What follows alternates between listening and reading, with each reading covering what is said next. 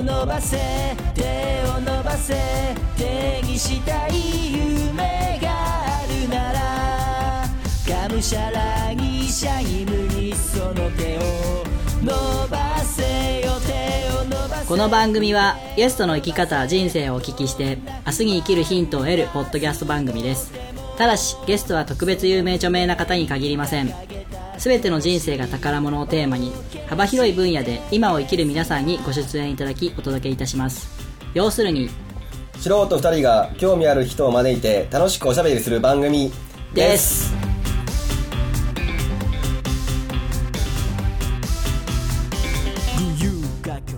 はいどうもお笑いポッドキャストナビゲーターのミッチーです。熊です。こんばんは。こんばんは。こんばんは。お久しぶりですね。ご無沙汰してます。だいぶ1ヶ月ぐらい収録が空きましたね。前のゲストの人。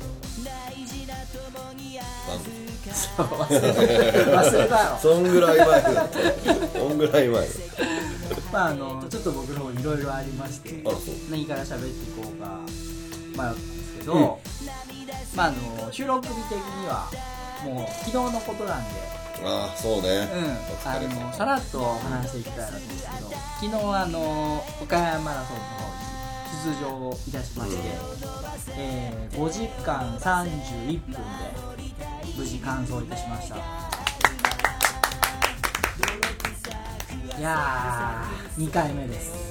すげえなでもなんか今日は死ぬかもしれない。元気そう。あの前回のことを覚えてますよね？僕が喋ったバナバナナロール事件。バナナロール事件。あの終わった後一晩中戻していたんですよ前回2年前は、あの大変だったんです。だから今回ももしかしたらその可能性があるなと思って、えーもしあれだったらくまちゃんにメイン MC をお願いしようと思ったけど今回はね思ったよりも楽だったじゃあ今だってことそれと走ってる走ってる時にたら、あもういけるわいや、うん、それもあるんだけど、まあ、測らないことがまあ目標だったんで。走りながらちょっとあの無理はせんとこうって思ってた毎回なんか僕の性格的にこう行けるとこまで行ってオーバーリミットで限界超えてて終わった後にこう倒れちゃうみたいなことが多かったんでちょっと抑え気味に行ったので、まあ、それが良かったのか走りながらもあまだ大丈夫まだ大丈夫っていう感じで。体はしんどいけど気持ちに余裕はずつあったからうーんで今回ね応援沿道の方の応援がすごい力になってなんかもう歩いてしんどいなっていう時に応援の人がいるとちょっとじゃあ頑張って走ろうかなっていう気持ちになれて走れた。すごいそれは良かったね。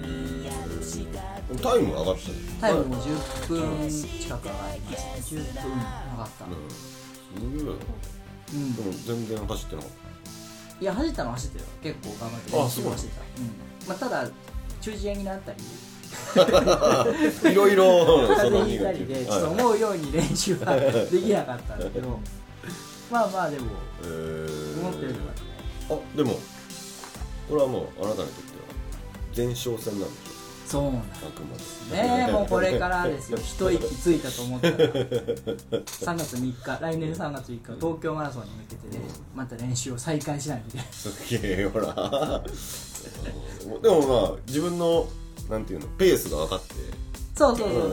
今回だから前回は充実感とか達成感すごい感じたら終わったんですけど今回はそれはあんまなかったけど楽しかったなーっていう感覚が今すごいあ思えんるうんあの あのね天気良かったよな昨日。暑いぐらいでもうほんと25キロぐらいから僕もしんどくなって歩いたりしてたんだけど歩きながらあー天気ええな気持ちいいなと思ってでおにぎりを持ってったらねみんな走ってたの一人で歩いておにぎりをこうパクパク食べながら。ああ気持ちいい楽しいって。思って 走るのがおもれって感じたことない感じれるんだよなんだろう。なんかねそうイベント感がすごいあるんだよ岡山お祭り？お祭り的な。へえうんでみんなで一緒に走るしうんそれがなんか楽しいうんへえ前はなんかいろいろ仲間と参加したんですようんうんうんうん。今回は？今回はみんな仲間と参加しましてうんうんみんなゴールしてます。すげえなみんな。すげえ。楽しかったですだから。また来年も出たいという気持ちが今結構ありマジで？ますはい。あれだな一人で42.195キロ走るっていうのはまた違うそれは思んねえんだよ。一人で走ると面白くないだろうな。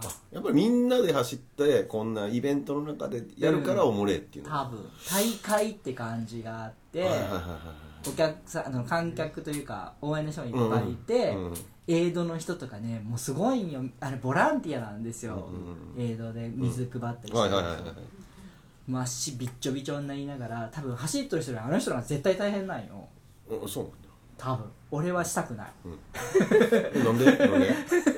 走りたいけどあのエイドの人とかも絶対したくない。うんうんぐらい大変なんよ、それこそ4時間5時間立ちっぱなしで、うん。ひたすら水を汲み続けるみたいな。ああ確かに大変かなのにそれだけでも大変なのに、めっちゃ頑張れって大声でうん。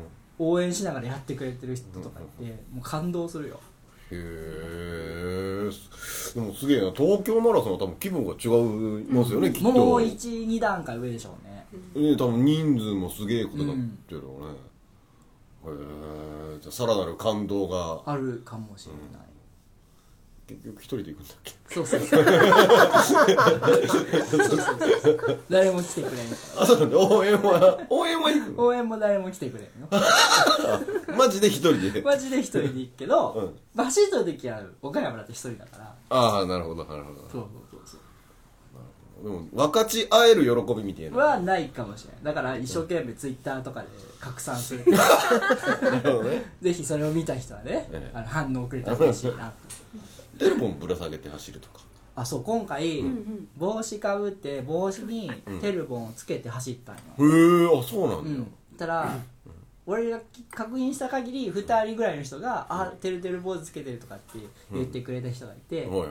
あよかったと思ったんやけど、ちょっと来年は考えてることがあって、うんこう施設でねボランティアで自分自腹を払って映像を作ってくれた人がこ結構いるんよ、うんうーんその人たちに大変お世話になったよ今回も、うん。コーラいただいたりとか、あのみかんいただいたりとか梨をいただいたりとか、だからその人たちに今度テルボンを配りながら走ろうかなと何個ぐらいの？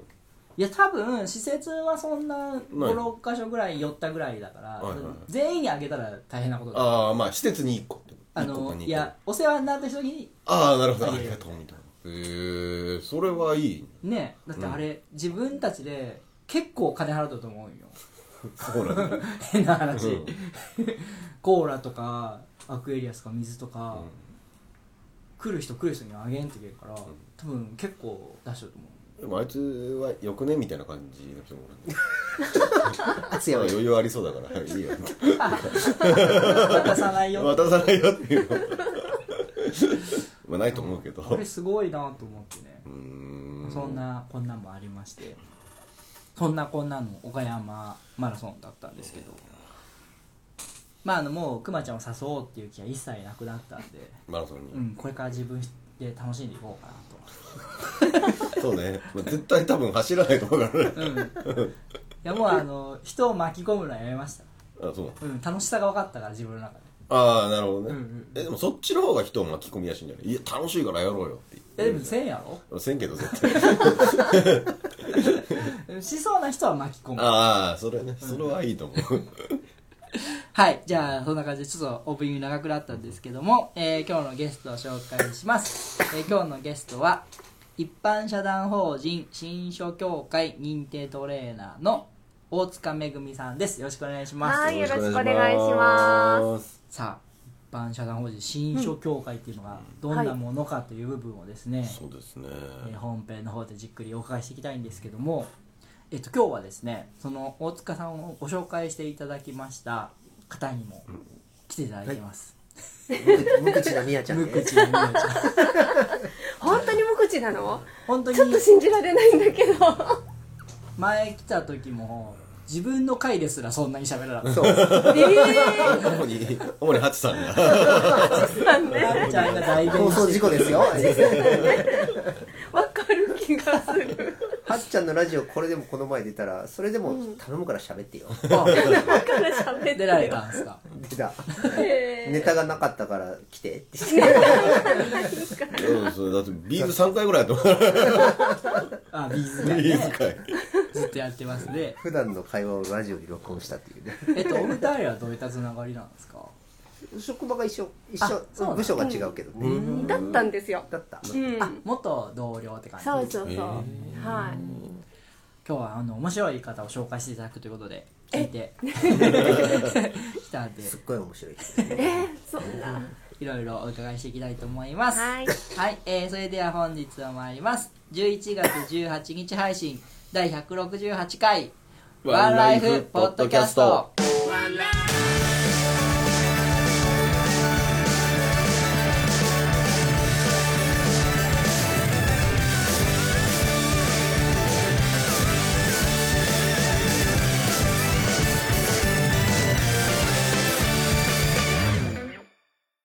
はい、それではゲストコーナーです。改めまして本日のゲストは、一般社団法人新書協会認定トレーナー大月大塚めぐみさんです。よろしくお願いします。はいよろしくお願いしますじゃあ、えーこの新書というものも含めまして、はい軽く自己紹介などお願いいたはいします。ありがとうございますえー、新書ねなんじゃらほいっていつも思われるんですけれども、心の書って書くんですよ。はい、心の書って書い書。てはい、新書と読むんですけど、まあ、要するに筆文字なんですね、で心で書く筆文字だから新書って読むんですけども、はい。まあ、あの相田光雄さんとかね皆さんよくご存知だと思うんですけど、まあ、書道とかお習字とかは違ってもう主にね筆ペンを私たち使うんですけど、もう筆ペンで自由にもう心の描くそのままに書く筆文字の世界をお伝えしてます。はい。書道とはまたちょっと違うんですね。そう全然違うんですよ、もうやっぱ書道って言ったら打ったてとか止めとか払いとか、はい。でもお見本があってその見本通りにこう、うん。きちんと書かなきゃいけないとかあるじゃないですか、明朝体とかそういそうです、なんとか書体みたいな、うん。でそういうルールがね一切ないんですよ、うーんで筆もまあ筆ペンを主に使うんだけど、まあ、それを使わなきゃいけないっていうルールもなくて、うん。で持ち方とか姿勢とかそういうのも一切ルールなくて、うん。うん、ただただもう心を込めてで自分の感情のままに書きましょうっていう、はい、筆文字なんです。それでなんか、うん、教会とか認定トレーナーとか、そうあそうそうですね。ねすごいよね。不思議な感覚、不思議。そうそう好きにしてだったら好きにするよ。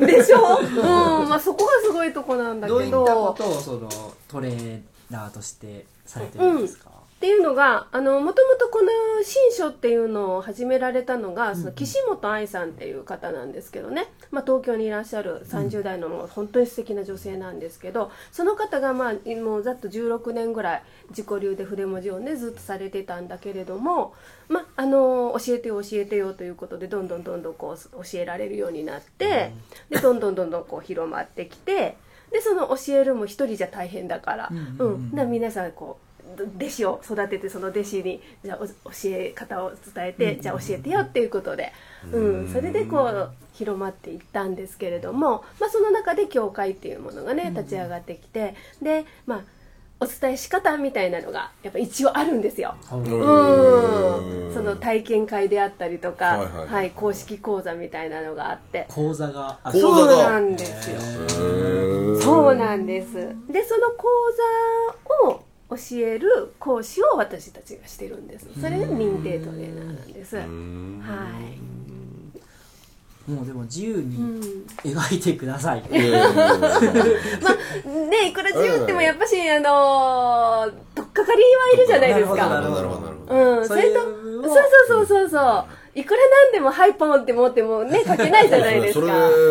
口座で金取られたらね それはちょっとって。でしょでしょ。うん。だからまあ、いちゃんも新書会始めて新書家始めれるよ やれますよね。でも自由に書いていいね。いやでもだ大丈夫ですよ本当に。あのえ？自分で言えば OK だから自分で名乗ればいいんですか 大丈夫ですか？教会の認定じゃというのは別だけど、それはもうし公式の講座を受けてもらわないといけないけど、別にね大工さんが大工っていうの別に資格ないじゃないですか。ああ確かに。うんだから筆文字はねもう自分が筆文字からって言ったらもうそれまでで。元うん。祖元祖新書協会みたいなの新新書協新新会書協会。新書めんどくさい。作ってね。作って好きにやってください、えどうすればいいんですか？とかって言われても。え自由が。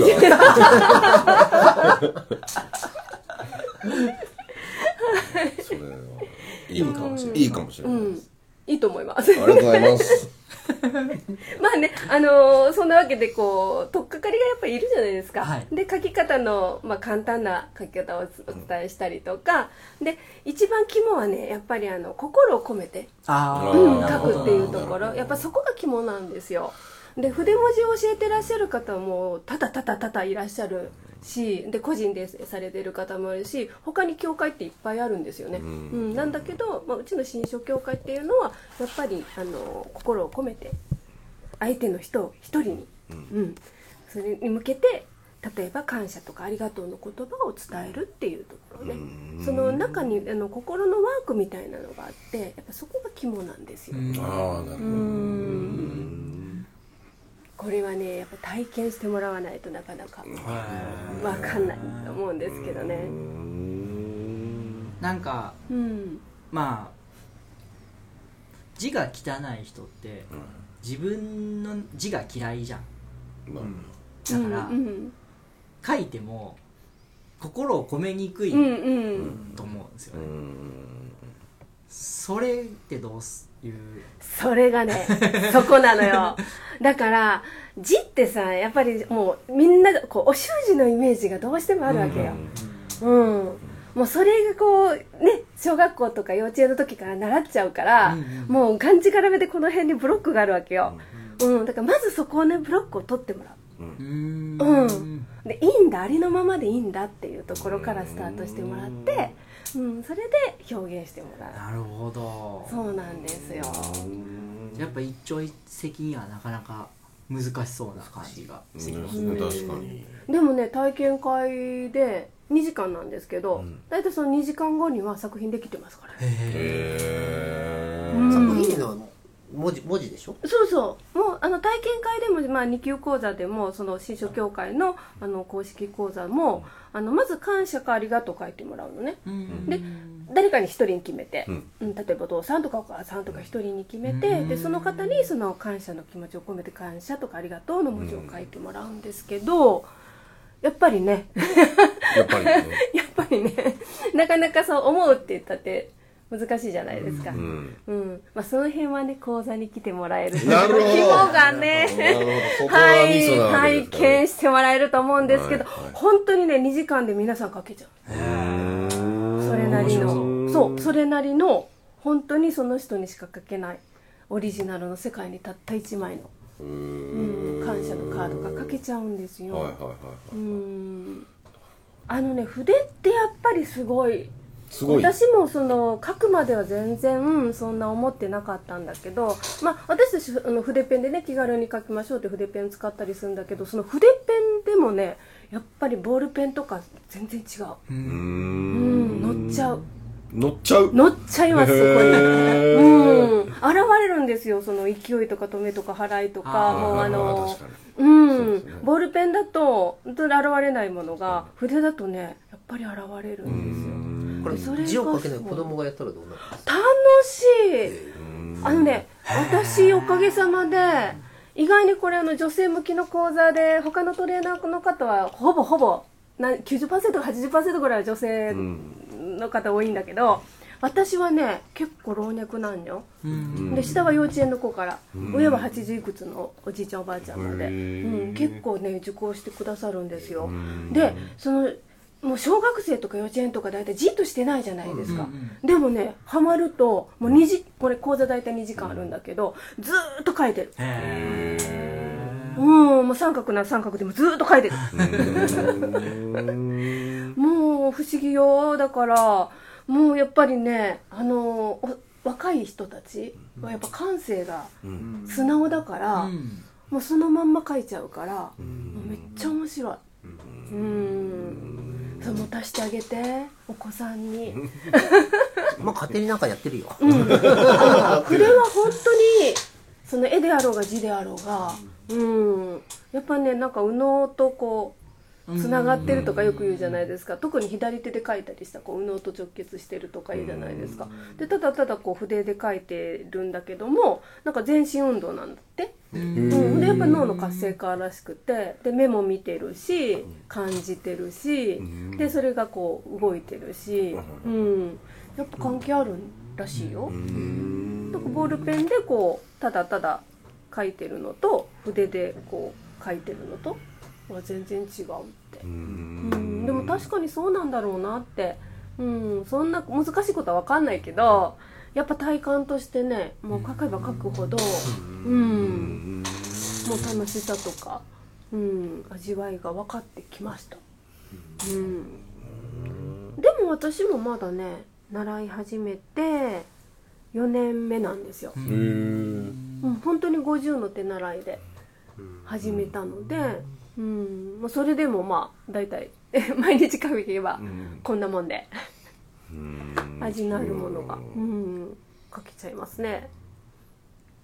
なんかその中で苦労していることとかやりがいを感じる点なんかあれば。うーん。もうやっぱりね何が一番ってやっぱ自分が楽しいんですよ。うーん。うん。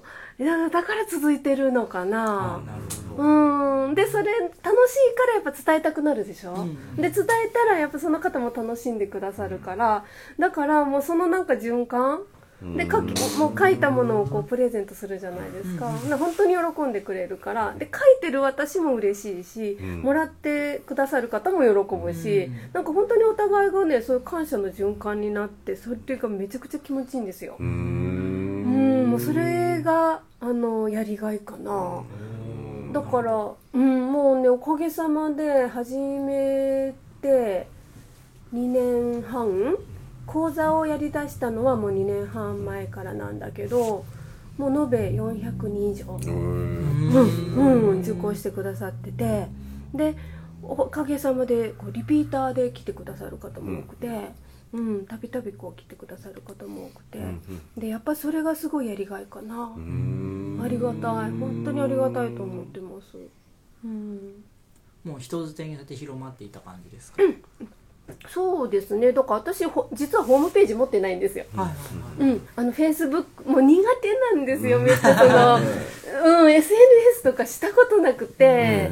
うん。だけどその新書をしたおかげでそういうことも知って、それまではもう嫌です嫌ですって言ってたのに、なんか使えるか使わざるを得ないというか、うん使えるようになってそんなあのフェイスブックもしだしたし、うん。だからそれぐらいで、まあ、イベントページを立ち上げたりするぐらいなんだけど、もうおかげさまで本当に、うん、ぼちぼち。毎月。そこそこ。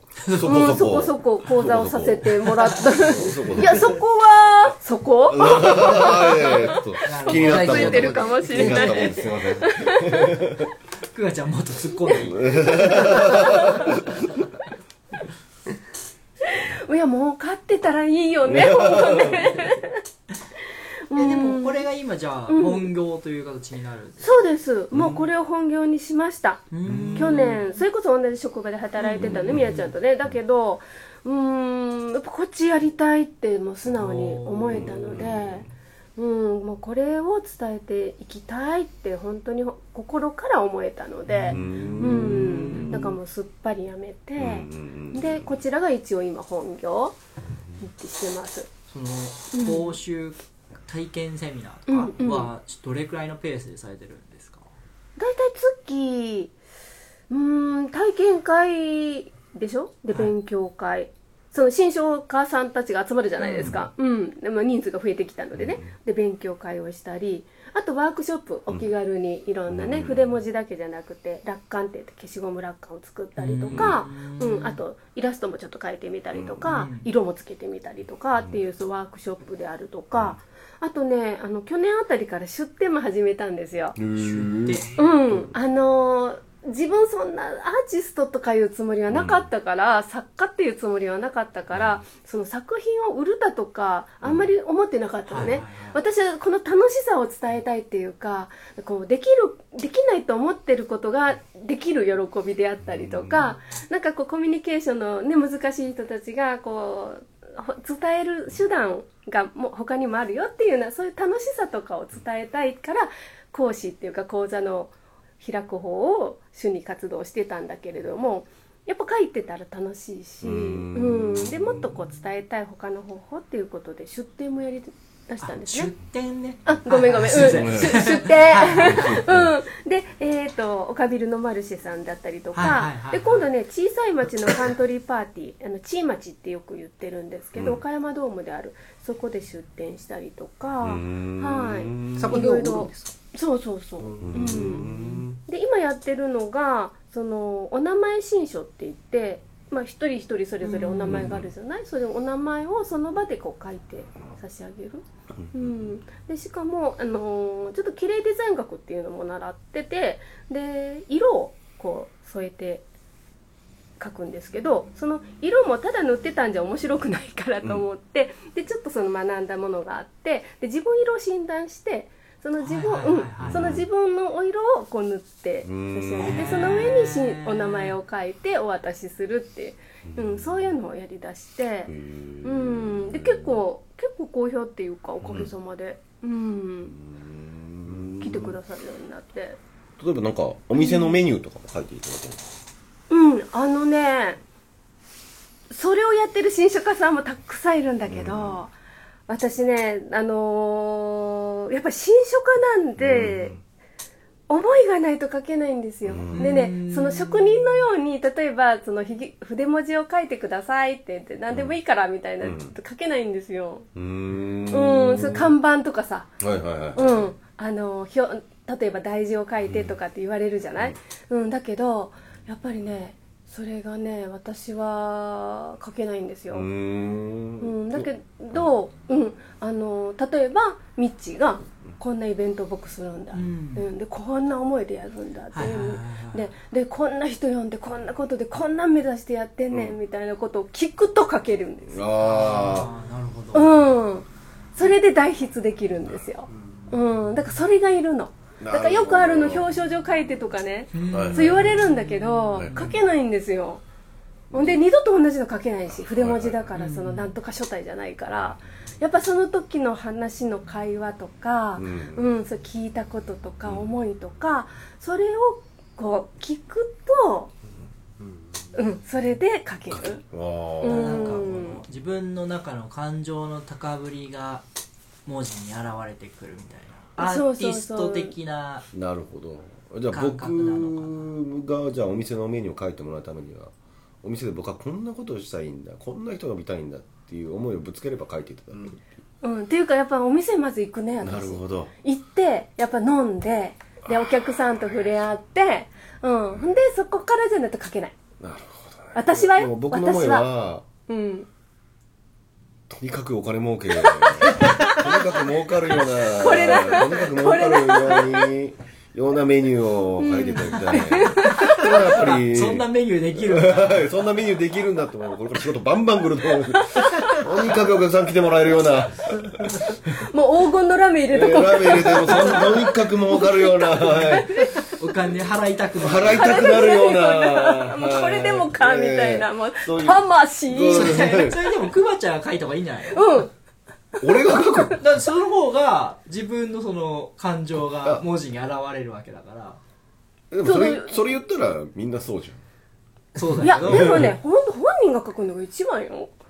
ゃん一番ですよ、えうん。いやもう教える教える任してほらまた習いに行って。はいはい。いやでもそれって営業じゃん。もうもう営業になってんじゃ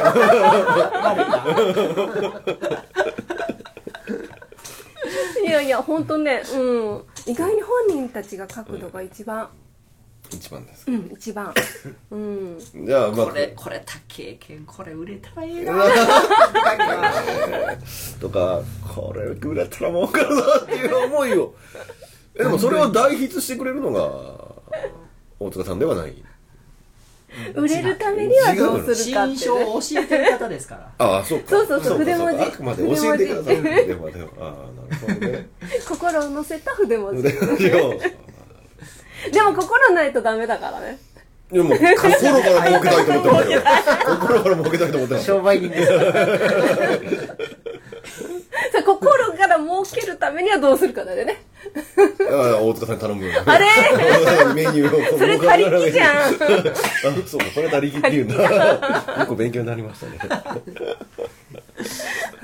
で そんなお仕事をされる中はい。で一番大事にされてることって何ですか、うーんやっぱりねあのー私が伝えたいことを知ってよじゃなくってやっぱりこう講座とか、まあ、な何でもそうなんだけど、ね、出店してくだ来たと出店した時に来てくださるお客さんもそうなんだけど、やっぱり皆さんが喜んでもらえることは何かな。皆さんが何か得たいもののために私がお伝えできること私が伝えあのお伝え助けられることができること。は何だろうっていうことをやっぱりいつも考えてやろうとしてます。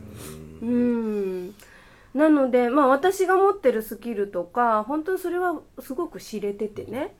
そんなに大したことはないとは思うんだけれどもでもその人に一つでも何か伝えられたりでそれをすることで何か一つでもこうきっかけに、ね、なってもらえたら、まあ、それそれが幸せかなと思って、うん、それを大事に今までやってきたかな。と思ってます。なるほど、うん。相手ありきということですね、うん。はい。ありがとうございます。はい。ちょっとそろそろお時間の来たんで続きは次週お伺いしていきます。はい。来週もどうぞよろしくお願いします。はい、よろしくお願いします。ワンライフポッドキャストでは皆様からのメッセージを募集しております。ブログ、Facebook、Twitter のメッセージ機能、もしくは Gmail にてお送りください。Gmail の宛先は onelifepodcast.gmail.com onelifepodcast.gmail.com ワンライフポッドキャスト .gmail.com まで現在募集中のコーナーはブログ、Facebook をご覧ください。皆様からの愛のあるお便りをお待ちしております。Auto Game Fest 2018 Try. ジャンルもスタイルも年齢も距離も時間も超えて音楽とそれぞれの挑戦がそこにある「ポッドキャストミュージックフェス」「音ガンフェス2018トライ」音亀フェスは音だけで構成されたバーチャル音楽ライブ。今年はトライをテーマにプロアマやジャンル問わずバーチャルとは思わせないここだけでしか聴けないライブステージを皆様にお届け。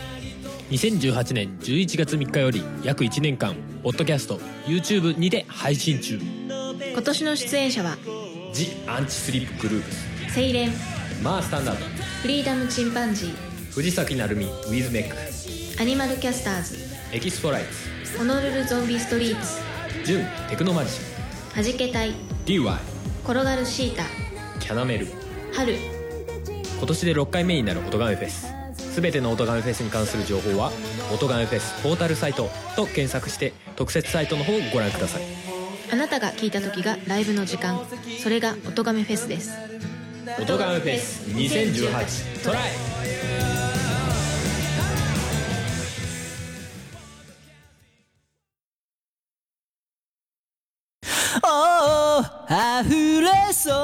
この想いを君の胸へと届け。はいエンディングです。お疲れ様でした。そうでした。お疲れ様でした。エンディング曲はエクスポライズでワンライフです。さあ、えー、1回目なんでハッシュタグコメント紹介をしようかなと思ったんですけどもちょっとねあのハッシュタグをいただくのがあるんですけどもうちの番組の特質上前のゲストの方の感想とかになっちゃうことがそういうことだね。多いんでちょっともうハッシュタグ読みやめようかなってうんふと思ったんですよ、うん。コメントハッシュタグ。でメールでいただいた分だけご紹介する形にしていこうかなというふうに思いましたんで今日からねハッシュタグの方は、えーコメントで返させていただく形にしたいと思います。はいすいません。では、えっと先ほどあの作品とかもいろいろ見せていただいたんですけど、はい。ああいう作品とかもうん。販売されあの出店されてるところでは販売されてたりするんですか、うん販売してます。なんかすごいねやっぱり。うん。えこんなこれが文字としてデザイン文字だなっていう感じのですね。うん。アーティスティックなうん作品だったんですけど、うん。そういうのはあれですか？なんかネットで見たりとかはできないんですか？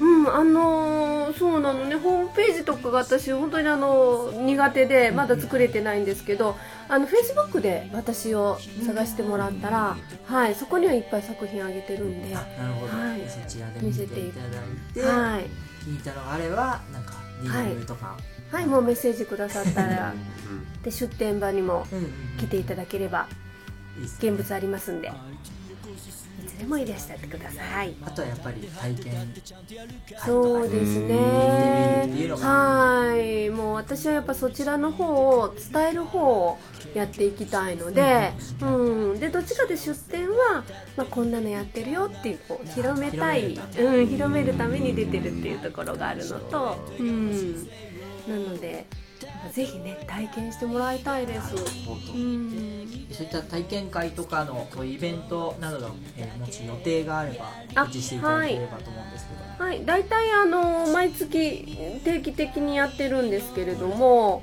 うーんと近しいところではこれに18配信ですね。18日配信。うーんとじゃあ体験会はえー、とあワークショップが20日にあります。11月20日。はい、えー本町のハートフルコミュニケーションさんの方で4時からやってます。それとあとあの公式講座になるんですけど、えー新書2級講座の方は11月27日、それと忘れたくても忘れられないお礼状講座っていうのがあってそれは11月の21日などなどはい、あの Facebook のイベントページ立ち上げてますのでこれら全部。なのでぜひね、えー検索してはい、新書大塚めぐみで普通に検索で出てきますので、はい。はい。そちらで見ていただけたらと思います。ありがとうございます、はい、じゃあ宮治さん。はい。何かありますか？18日あイベント？はいマビであるけど18日なのでダメですよ。ねちょうどちょうど18人18ですよね。その後はマビのマビで18日にやってます七甲七甲ってマビ復興の焼き鳥屋さんを立ち上げるっていうので、ほうほう。でそこのお店が、あの復興を願ってマルシェをします。へー。18日の朝からやってます夕方ぐらいまで。で当日なんか別のところでもいろんなあの他の方主催にもやってるそうなんで、聞いて間に合えば。まあマビはねこれから先もどんどんこう、何か支援なり、うんしていただくなりできていかないとまだまだ苦しい状況かと思うので、はい。じゃあよろしくお願いします。ありがとうございます、えー僕からなんですけども今月11月3日にですね、えー、オットガメフェスというポッドキャスト上のフェスがありましてそちらの方に出演させていただいてますので、えー今も1年間は聞くことができるんでぜひフリーでお聞きください。あ僕もよろしいですか？いやカットします。えー岡山駅前メインセンターはおでん始めましたのでどうぞ。カットします。ワンライフポッドキャスト聞いたよって言ったらおでん何か一品を。やった。牛すじはダメです牛すじ以外 差し上げますはい、えーこの番組では皆様からのメッセージを随時募集しております。メッセージの方法、募集内容に関してはブログ、フェイスブックでご確認ください。Twitter でのフォローもお待ちしております。Twitter はハッシュタグカタカナでワンライフポッドキャストでつぶやいてください。えー次回の配信は11月25日日曜日を予定しております、来週は大塚さんの過去のお話を中心にお伺いしていきます。えーお送りしましたのは私熊とミッチーと本日のゲストのあ大塚めぐみです。と宮地です。それではまた来週まで。ごごきごきげんよう。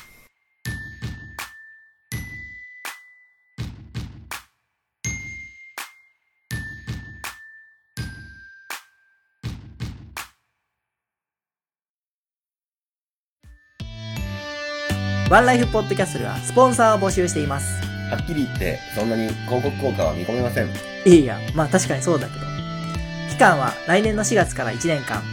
1年間でたったの5000円。高い安い限定2枠。募集期限は今年中です。